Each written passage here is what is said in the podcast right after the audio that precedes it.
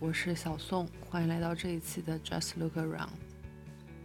严格来说，这并不是一期正式的节目，这应该算我今天想录下来，所以就录下来的一条语音形式的日记。想要录这期播客的时候是周一晚上，一直到晚上七点钟左右，我都还在如火如荼的工作。突然收到一个消息。我一位上海的朋友给我发了一条消息，说他离职了。我工作之余顺手回复了他一句：“现在工作这么不好找，为什么要挑这种时候离职啊？”下一句他就告诉我说，他要离开上海回深圳了。他是个深圳人，是我大学同学，我们在广州读了四年书，后来又都去了英国读了一年的研究生。虽然在不同的城市，后来毕业回国，他直接来了上海。我是在深圳待了两年，然后才过来的。当时来的时候，其实在这里也没有几个认识的人，包括飞到这里来面试，也是他带我在上海转悠，逛逛古着店啊，买手店啊，然后让我喜欢上了上海吧，会觉得这里是个有意思的地方。老实讲。其实我也不知道怎么会跟他变熟的，总之就是莫名其妙，大家你一句我一句，也不冷不热的，也就熟了。因为我平时不怎么喜欢聊天，所以其实我们是很少聊天的。然后我也经常就是聊着聊着会突然消失，就是干别的事情去了。我甚至连谈恋爱都不一定会第一时间告诉他。但是我觉得很庆幸的是，他从来不会去介意这件事情，即使我没有回消息，他下一次依然还会给我发。从这个维度上来说，我觉得他是懂我的。这也是大学到现在十一年的时间，为什么我们还能当朋友的原因吧。就是我觉得我们接受了对方的生活方式，并且不会给彼此带来任何的压力。嗯，上海有一家很有名的面包店叫 Pan Child，很多人第一次可能都会这么念吧，但实际上它是念 Bang Shop，这是他告诉我的。我会很坦诚的告诉他，我不知道这个怎么念，我也会很坦诚的问他，我觉得自己最近好像很没有文化，我应该怎么办呀？或者问他最近在看什么书，让他快点推荐给我。就是我会觉得在他面前展露自己无知、白痴。脑的一面是一件丝毫不会让我觉得羞愧的事情，包括他也不会真的对我产生任何的有色眼光。我前两年说自己要做 YouTuber，虽然到现在也没有剪出很多期视频，但是他会关注我的频道，并且成为我的第一个粉丝，给我点赞。后来我在 B 站发视频，我还会理直气壮的问他：“你为什么看了我的视频，但是没有关注我的 B 站？”就像是跟他说你为什么今天要吃饭一样，理直气壮，然后他就会跟我说，因为他平时不怎么用 B 站，但最后他还是关注了我。我觉得这是一种非常珍贵，在自己非常放松、丝毫不掩饰自己没有办法兼顾生活各个方面的状态下建立起来的一种相处模式。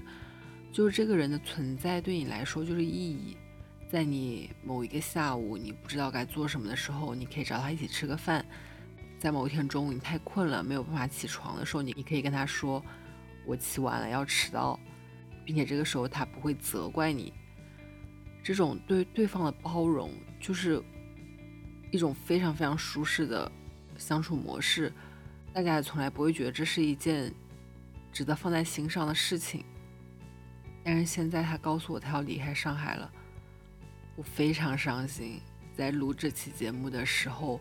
我已经怒喝了大半瓶红酒，可能大家也听得出来，我是我嗓子都有一点哑了。但是我还是希望通过这期播客告诉他，即使你不在上海了，即使我们可能很久都不会见面，很久都不会聊天，可能我们两个中间有一天有个人意外身亡了，对方可能也是一年之后才会得知这个消息。但是，你依然是我非常非常重要的朋友。其实我想说的就这么多。最后，如果有朋友能听到这里，我也送上我最淳朴的祝福，希望天下的好朋友可以永远是好朋友。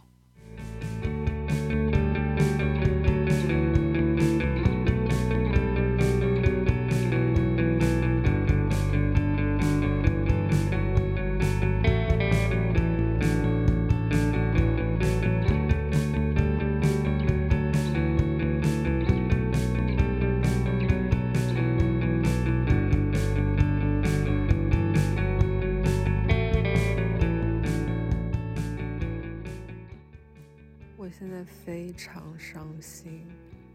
刚刚得知我的大学同学，我们认识到现在已经十年了。他说他要离开上海了。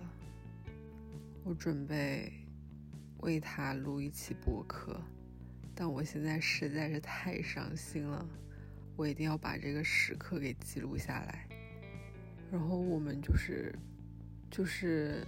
已经非常非常熟的概念，而且每一年过年我都是跟他一起跨的，就是每每一次十二月三十一号的晚上，我都会跟他还有之前大学认识的几个朋友一起吃晚饭，已经三年了。